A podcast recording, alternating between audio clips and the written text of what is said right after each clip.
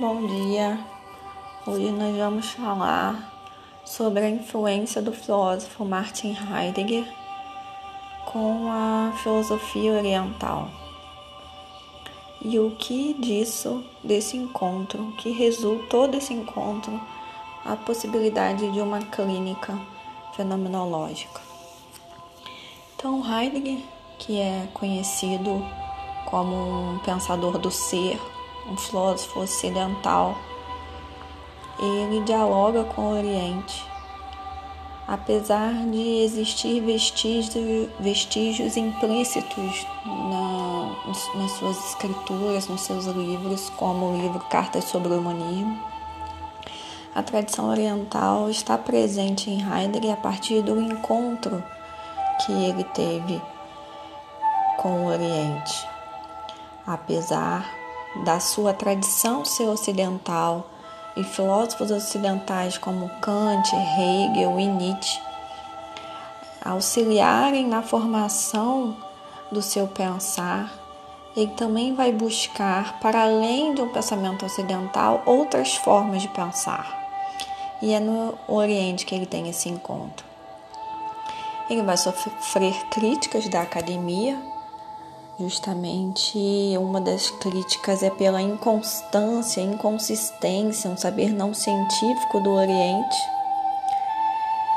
Mas Heidegger lembram que ele baseia-se pelo encontro dos fenômenos e a partir disso há uma disposição afetiva para que isso aconteça, não somente pela lógica dos, do racional, mas também pelos afetos.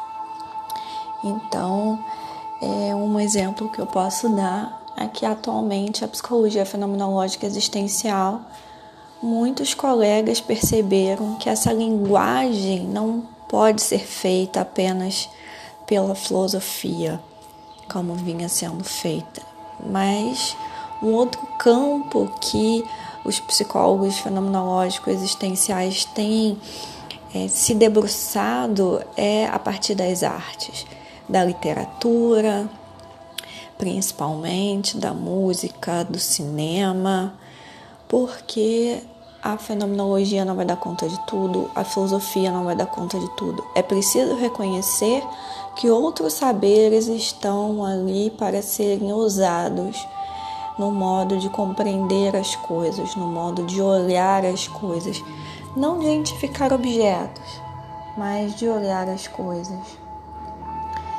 e nós fizemos um exercício de meditação em sala de aula, aonde foi possível demorar um pouco mais nesse aberto, de se encontrar nesse vazio de imensas possibilidades e também de angústias por não haver nada a se apegar, né?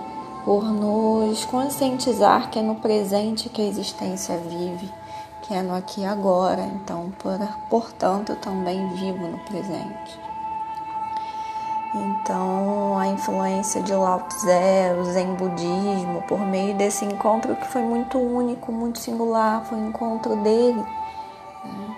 Houve essa amplitude de não só conhecimento, mas também de sentir o que pode ser visto a partir da parábola da alegria, da alegria dos peixes que nós vamos ver em sala de aula, aonde Heidegger foi convidado a partir de uma pergunta a identificar o, o outro, né? a visão que se tem do outro, e ele parte de uma resposta em abertura, de uma não interpretação desse outro mas sim de um pensar meditativo que questiona a própria pergunta. Então perceba que a todo momento ele foge à tentativa de nomear as coisas. É claro que a sua ideia ainda se encontra no Ocidente, até porque a filosofia nasce no Ocidente, na Grécia, uma filosofia lógica, técnica e racional onde uma das grandes influências também Heidegger é o Heráclito, onde vai dizer que nós não entramos no rio duas vezes, mas como ele percebe que algo foge essa linguagem filosófica é, racional que precisa ser sentida, ele busca no Oriente outras, mais do que explicações, mas outras vivências.